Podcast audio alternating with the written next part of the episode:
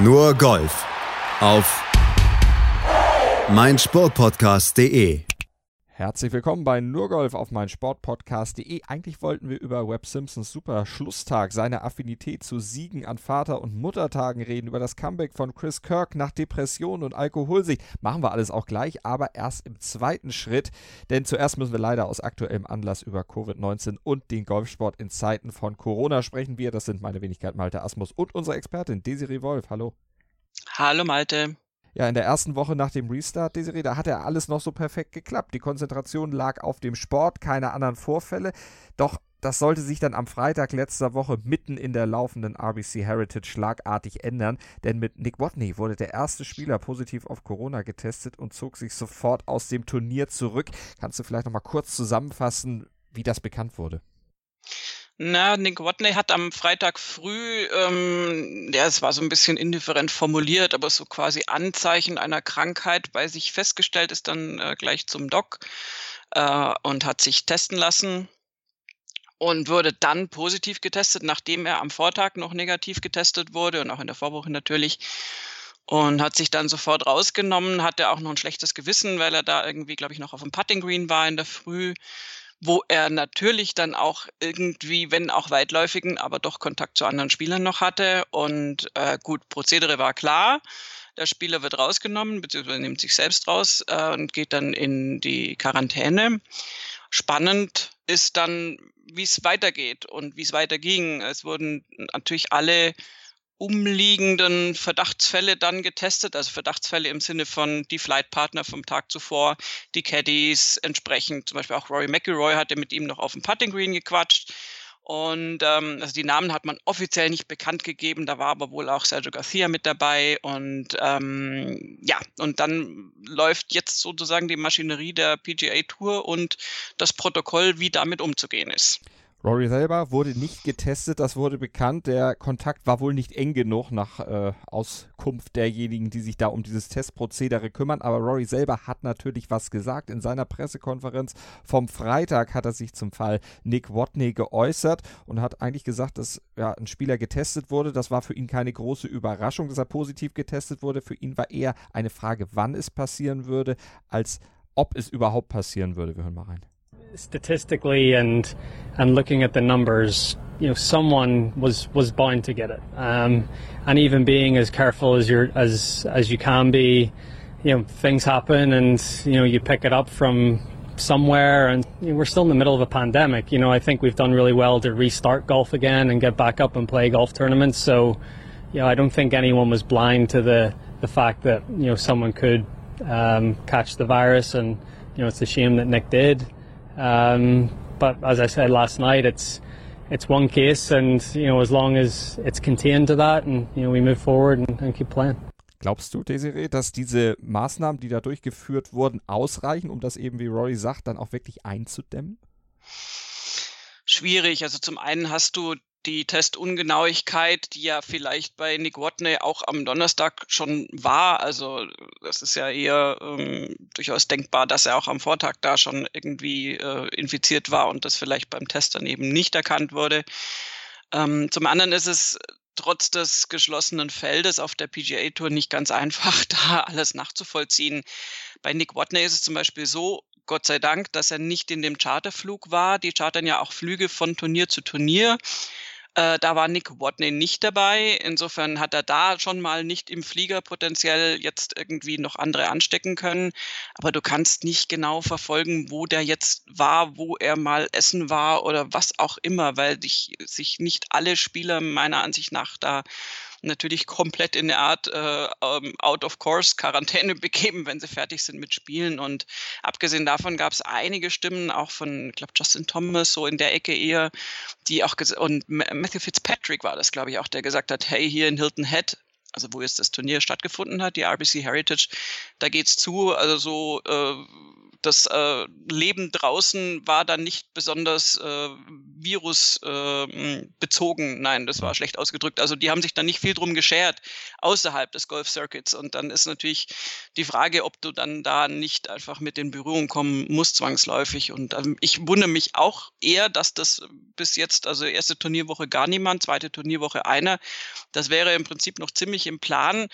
Ich äh, kann aber wirklich nicht einschätzen, wie das jetzt äh, seine Kreise zieht. Ich meine, wir haben Inkubationszeiten. Das kann natürlich jetzt auch in ein paar Tagen dann durchaus noch dazu führen, dass da noch andere Fälle auftreten. Und dann wird es schwieriger, damit umzugehen. Ein, zwei ist äh, quasi eingepreist in die mhm. ganze Strategie. Da hat Rory recht. Aber ja, also ich hoffe jetzt einfach auch nur, dass das da nicht äh, noch viel, viel mehr im, im Spielerfeld ähm, umhergeht. Ist das jetzt vielleicht auch, auch wenn es für Nick Watney, wie Rory gesagt hat, natürlich a shame ist, also ziemlich tragisch dann auch ist, dass er dieses Virus sich jetzt eingefangen hat, ist es vielleicht insgesamt für den Golfsport, aber auch für die USA so eine Art Weckruf zur richtigen Zeit, der vielleicht nochmal in Erinnerung ruft, dass das Virus eben immer noch da ist. Gerade eben auch in den USA, wo ja offenbar die Zahlen dadurch klein gehalten, in Anführungsstrichen wurden. Die Zahlen sind hoch genug, aber eben kleiner gehalten wurden, als sie wirklich sind, dadurch, dass einfach nicht getestet wurde in der breiten Masse. Ja, ist die Frage, wer da seine Augen vor verschließt, verschließt sie auch jetzt, denke ich. Aber kann, also, kann er das, wir wissen alle, wer gemeint ist, das gerade machen, wenn es gerade im Golf auftritt? Das Einzige, was er außer ja, Twitter noch im Auge hat. Ja, ich glaube, da, da geht wirklich alles. Möchte ich mich nicht so äußern. Das wäre kurz vor justiziabel, glaube ich. Vorsicht, ähm, Horst Seehofer hört mit. Ja, ja, genau, genau. Ähm, nein, äh, es ist tatsächlich so, ähm, dass es also ich finde, eine halbwegs kuriose Situation ist, dass in Europa immer noch nicht gespielt wird. Es gab es ja auch durchaus böses Blut zwischen, äh, ja, also nicht zwischen den Spielern zwangsläufig, aber ein paar europäische Spieler wie Fleetwood und Molinari zum Beispiel hatten sich entschieden, nicht in die USA zu reisen für die beginnenden Turniere jetzt und sitzen in Europa und kriegen keine Ranglistenpunkte, weil die in den USA schon vergeben werden, obwohl in Europa das Business noch nicht läuft. Also es ist ja eine etwas ungleiche Situation und also rein zahlenmäßig müsstest du ja sagen, Europa hat die Lage viel besser im Griff. Und äh, warum? Weil, weil halt auch vorsichtiger agiert wird. Insofern ist es durchaus ein Risiko, sich in den USA jetzt zu bewegen und auch trotz dieses, ich weiß nicht wie viel tausendseitigen ähm, Health Protocols äh, der PGA Tour, ist es natürlich meiner Ansicht nach ein Risiko, weil ich möchte nicht wissen, wie die Zahlen wirklich aussehen in diesen ganzen Gebieten, wo relativ wenig getestet wird, wie du schon gesagt hast.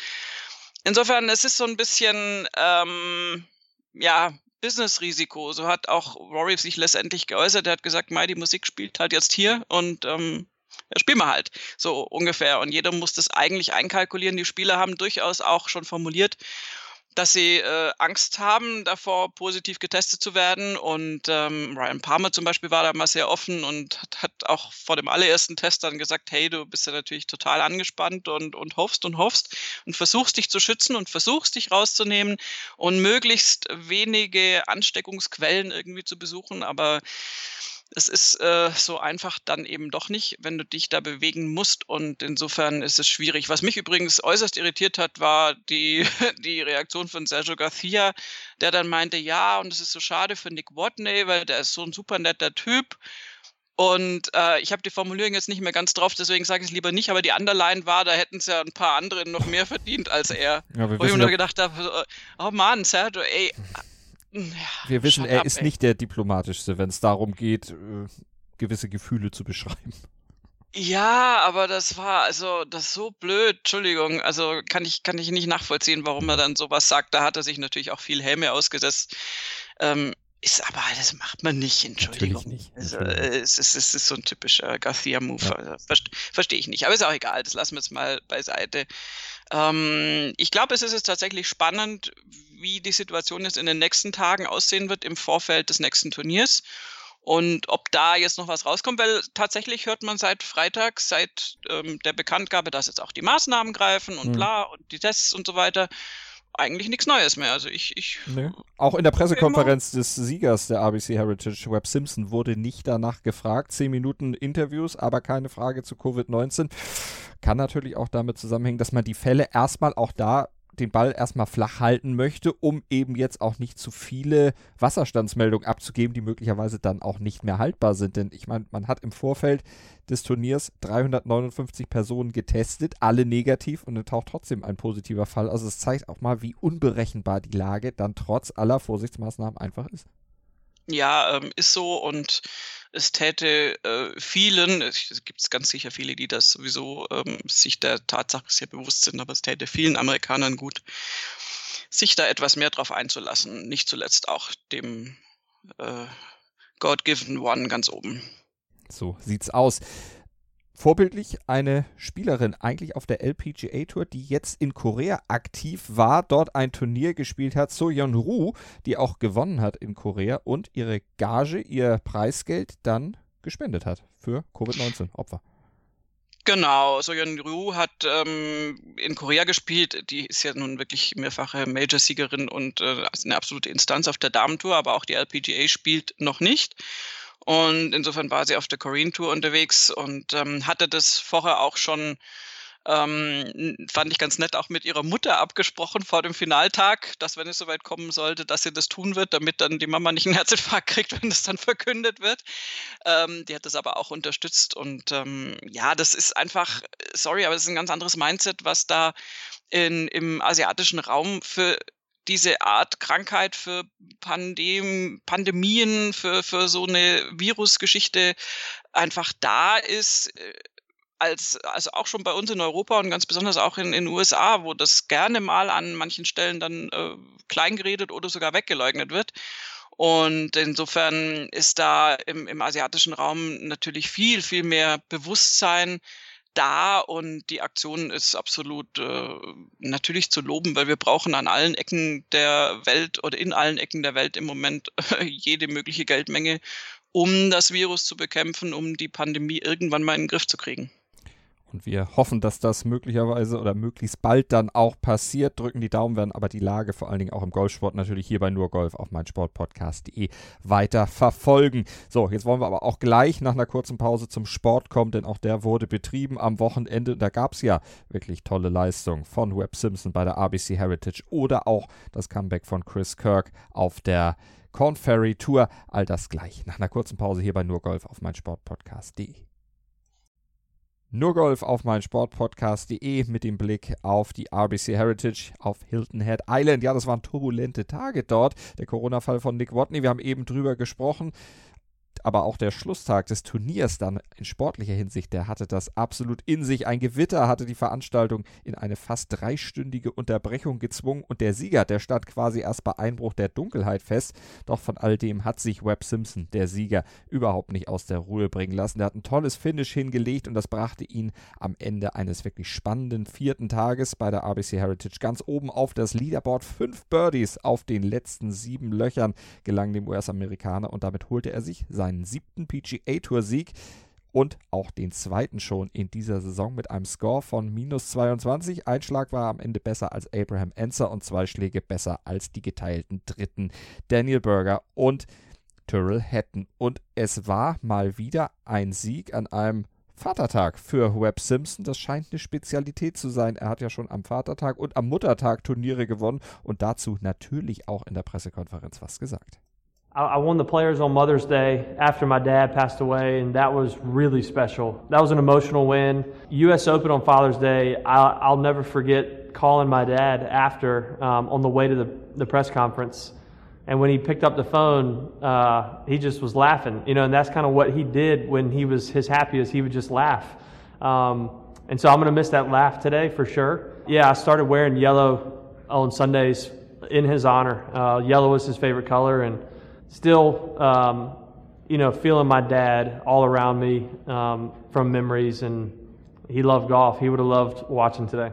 Das kann man sich vorstellen, denn das war auch wirklich eine tolle Leistung, die Webb Simpson da gezeichnet hat. Äh, gezeigt hat. Ich habe ja die Eckdaten schon mal genannt, aber das können wir noch ein bisschen ausführen.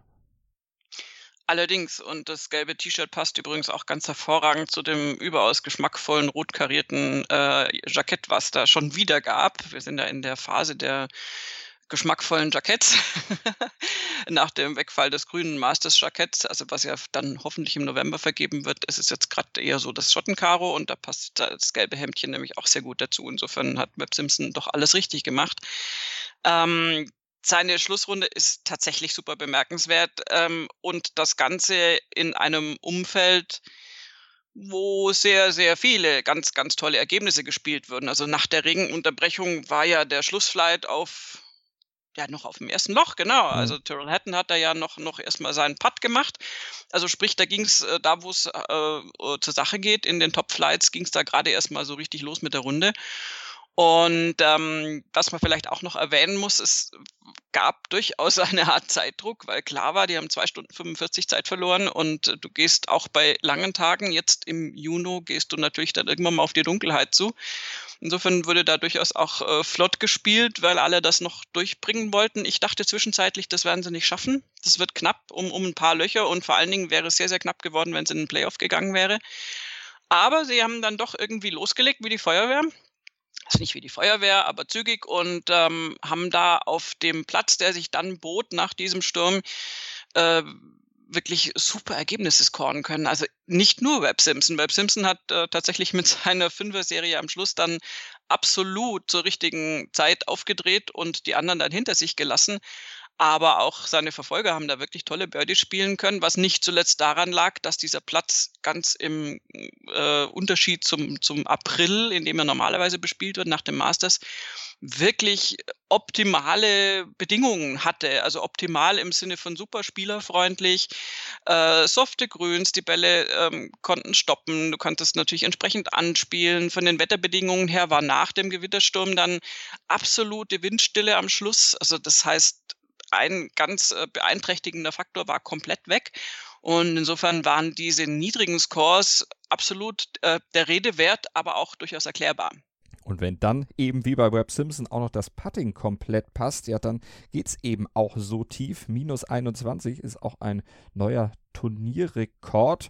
Nach, minus 22 ist ein neuer Turnierrekord nach 72 Löchern. Und zum Putting, da hat Webb Simpson sich auch geäußert bei den Kollegen vom Golf Channel. Um, well, I didn't really make a whole lot on the front, but I felt like I was starting them online, and our reads are actually pretty good. Um, we had one misread on six, but I left it short on seven and nine, and I just kind of told myself, hey, if you're going to make putts, you have to hit it harder. Um, and you know, the putt on 12 was a downhill putt, but 13 was slightly uphill, and I gave that some pretty good pace. Um, and 13 I thought was a key putt because I look at the leaderboard after birdie in 12, I'm still maybe one or two back birdie holes coming in, I'm like, I got to start making birdies like almost every hole coming in. It seems like. Um, so you, you, don't change your mind a ton, but you do you do shift to being more aggressive.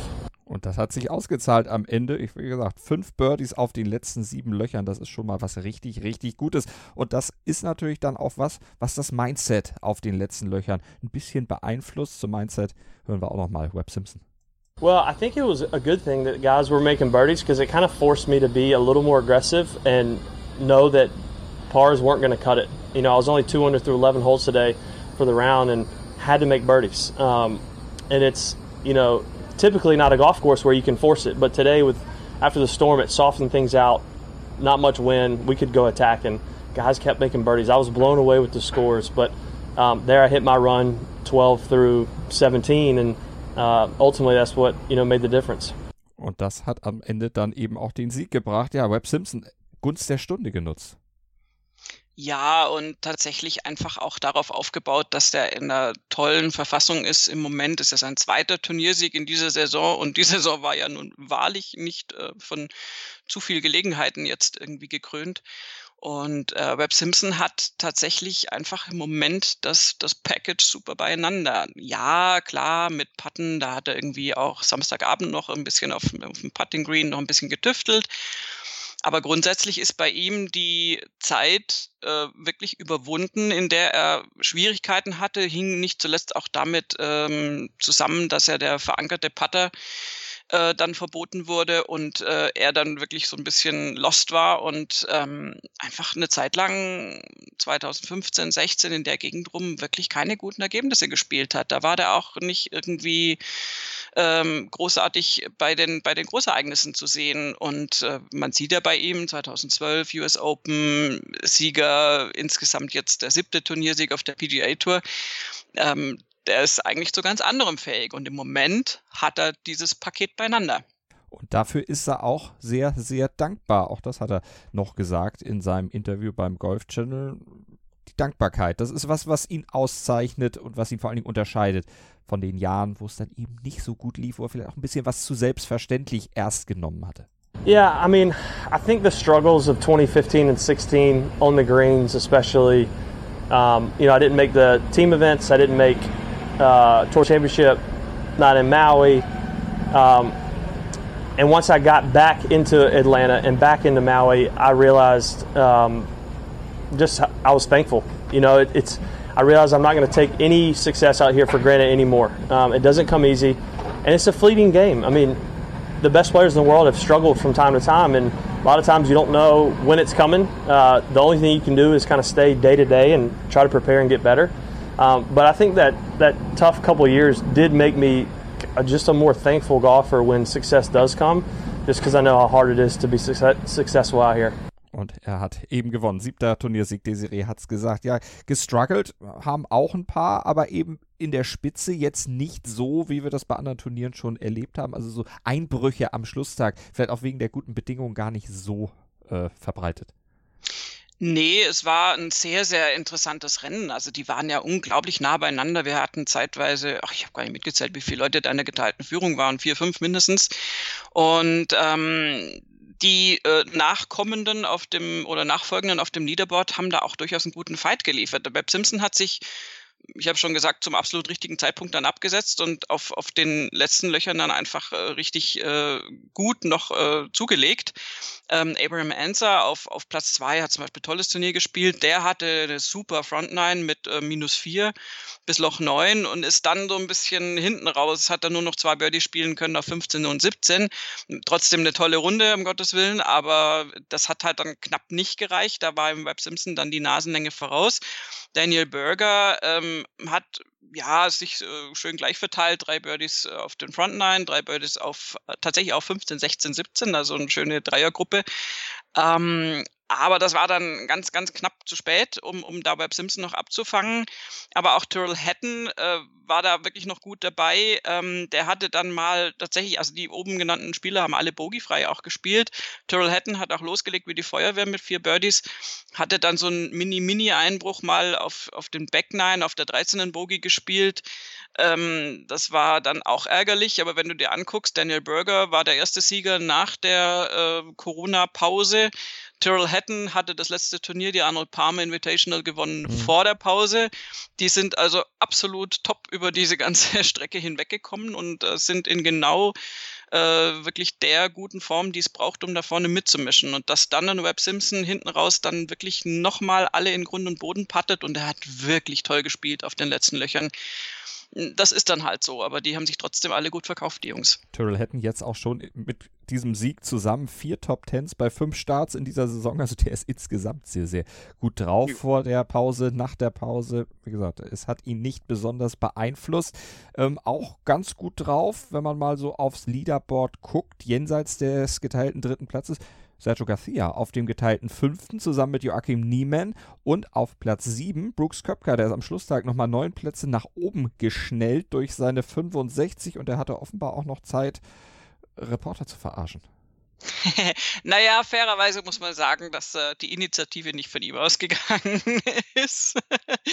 ähm, also letztendlich äh, schon, also da ist die Frage nach der Henne und dem Ei tatsächlich schwierig in dem Fall. Brooks Köpka gehört zu den Spielern, die sich vehement dagegen wehren, ähm, mic'd abzuwerden, also wirklich ein Mikro am, am äh, Kragen zu tragen und dann ganz direkt die Konversation übertragen zu haben über das ganze Turnier hinweg. Und hat sich da ganz explizit dagegen verwehrt und dagegen ausgesprochen, hat auch gesagt, und da hat er jetzt auch gar nicht so ganz unrecht, muss ich sagen, das habe ich jetzt auch schon so empfunden, dass da ja genügend Mikroleute äh, jetzt so allgemein unterwegs sind, mit dem Flight unterwegs sind und auch durchaus scharfe Mikros dabei haben, also dass du durchaus immer wieder punktuell und gerade wenn es dann darum geht, dass gespielt wird, äh, ja mitkriegst, was die Leute sagen. Und ähm, Nick Faldo hat dann, also, ähm, und genau, und dann hat er, okay, also er hat doch angefangen, sorry, habe ich äh, jetzt gerade vertauscht, dann hat er eben gesagt, naja, sollen halt mal die äh, Moderatoren halt mal ruhig sein und sozusagen äh, rüberkommen lassen, was von diesem Außenmikro abgefangen wird. Und dann hat er eben irgendeinen Schlag gemacht auf der Runde und Nick Faldo, der damit auch unter anderem angesprochen war und sich auch entsprechend angesprochen fühlte, hat dann, äh, während der Ball in der Luft war, noch bevor er wirklich die, die Topline erreicht hat, hat er äh, gesagt, so ja, ähm, dann sind wir jetzt mal ruhig und lassen den Schlag auf uns wirken und hören uns die Kommentare von Brooks Köpker hinterher an. Und was passiert ist natürlich, der Ball landet, Brooks Köpker guckt hinterher, ist halbwegs zufrieden, wendet sich ab, murmelt, wenn überhaupt irgendwas, eher fast nichts. Und nach diesen kurzen Sekunden der totalen Stille sagt Nick Felder dann, well, that was fascinating. mit seinem englischen Humor, was natürlich total witzig war. Mhm. Das wiederum ist natürlich Brooks Köpker zugetragen worden. Und der hat dann in, in seinen ganzen Twitter-Posts äh, äh, dann darauf Bezug genommen und, und auch gesagt, so, oh well, it was a fascinating day today, was er niemals so sagen würde vom Wording her.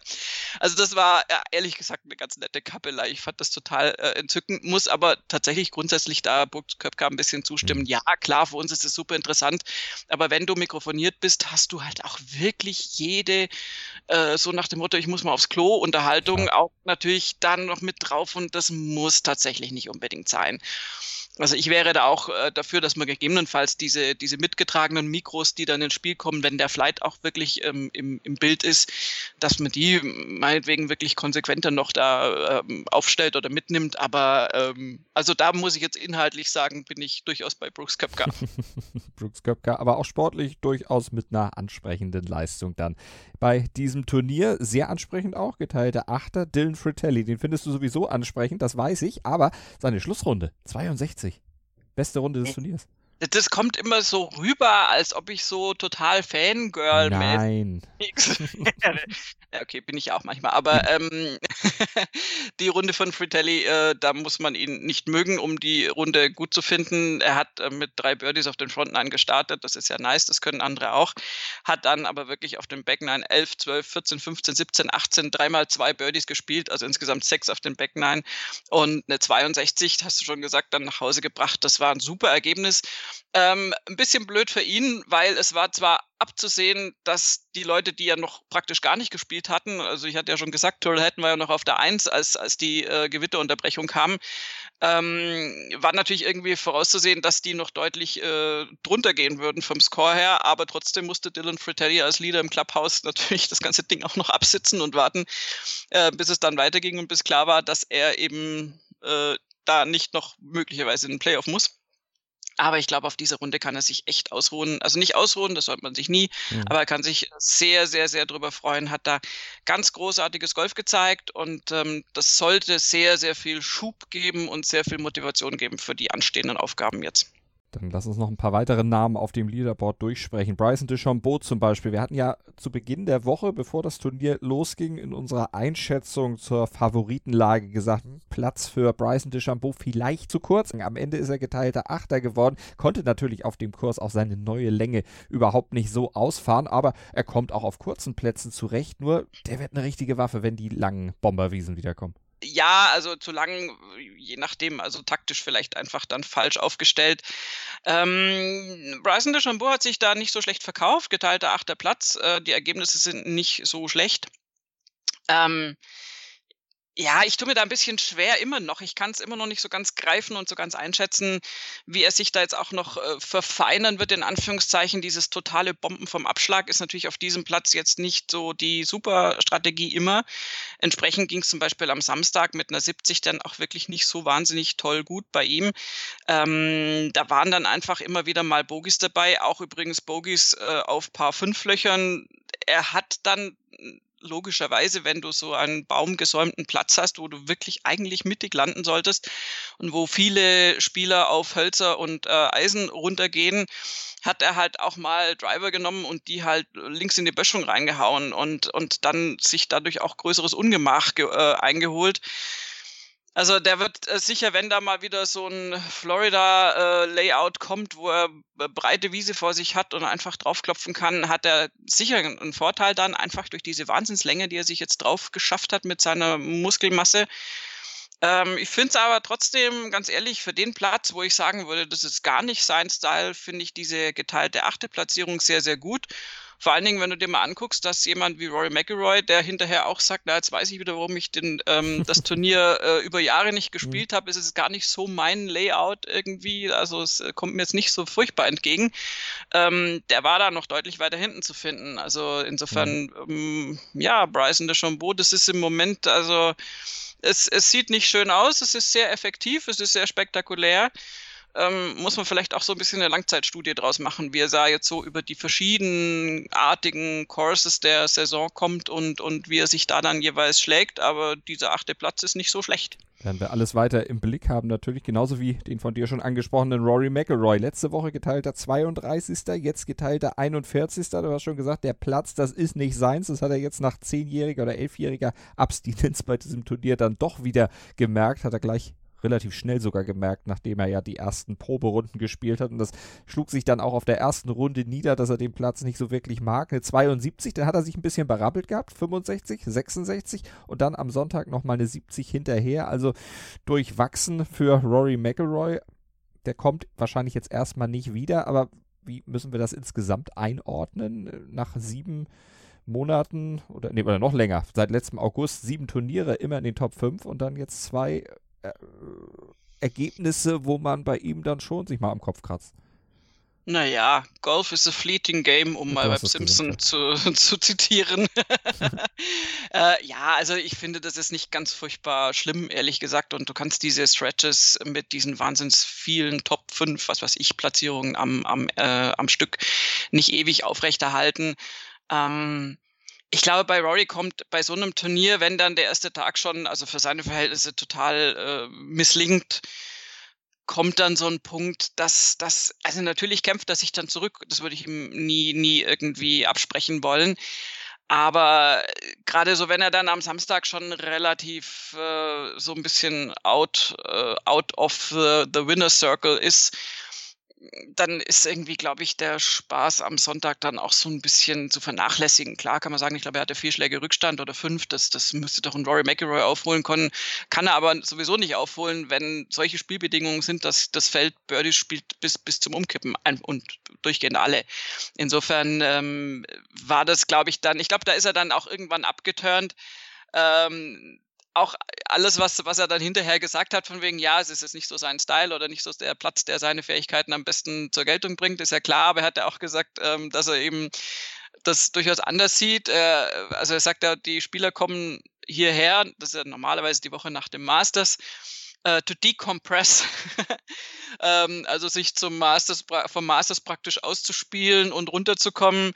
Und McElroy hat dann einfach gesagt, but my idea of decompression is not seeing golf clubs for a week. Insofern dürfen wir davon ausgehen, sollte der normale Tour-Schedule wieder passieren im mhm. nächsten Jahr, dass er dann da äh, nicht aufschlagen wird in Hilton Head. Und ähm, das ist dann auch legitim. Und ich glaube jetzt auch nicht, dass das so ein super Wegweiser zwingend nee. sein muss für seine zukünftigen Turnierergebnisse jetzt die nächsten Wochen. Warten wir es einfach mal ab. Also Roy kommt wohl nicht wieder. Wer gerne wiederkommt, Bernhard Langer. Der hat da ja auch Startrecht, äh, war jetzt ja auch wieder da, weil er 85 das Turnier mal gewonnen hat, war er qualifiziert, durfte mitmischen, hat den Cut geschafft, geteilte 58. Am Ende geworden 69, 67, 71, 69. Solide das Ganze durchgezogen und war am Ende besser als zum Beispiel John Spieth oder auch Sander Schoffley.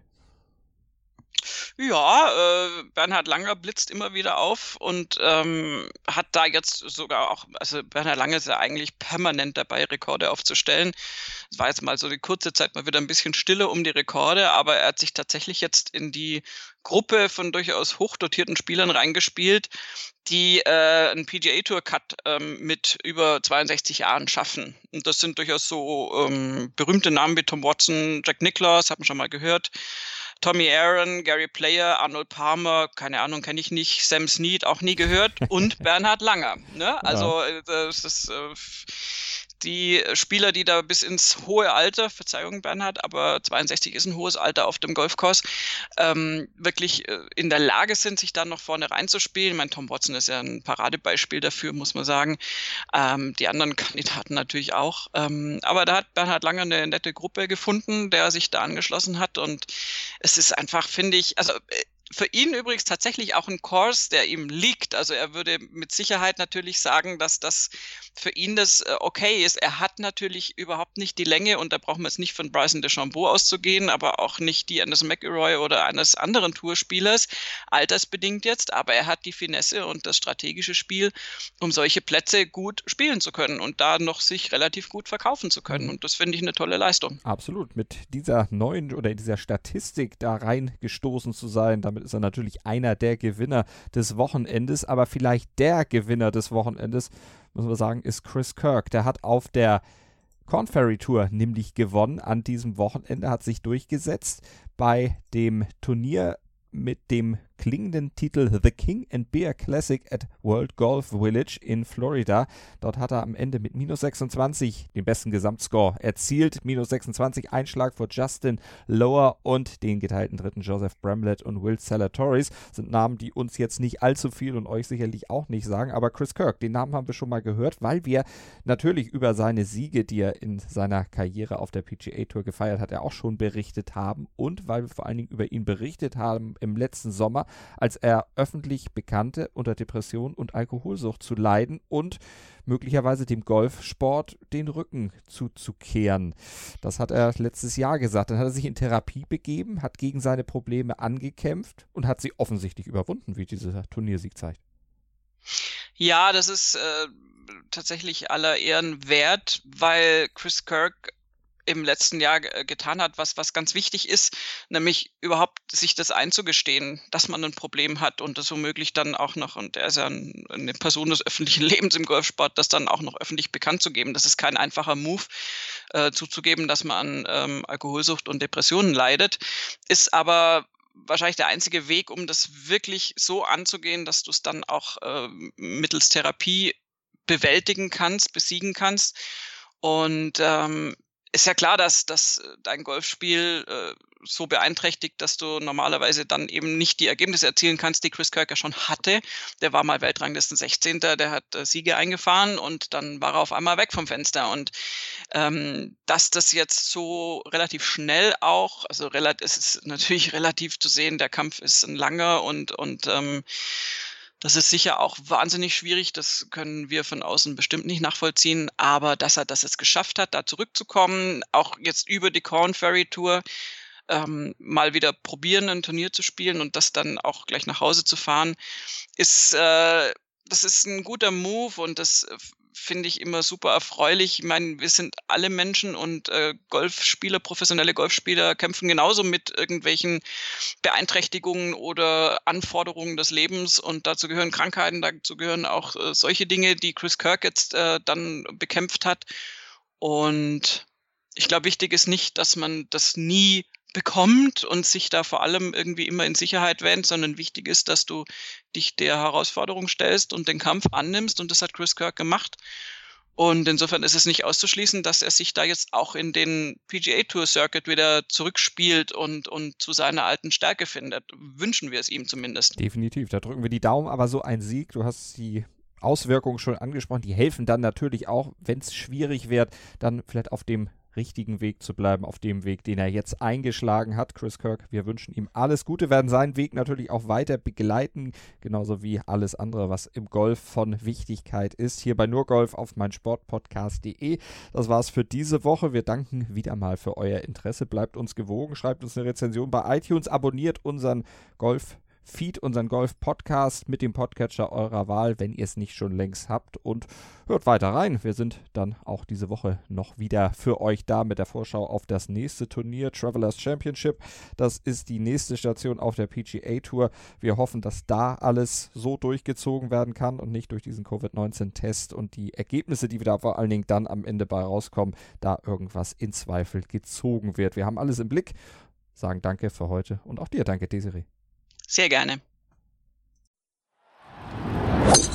Nur Golf auf meinsportpodcast.de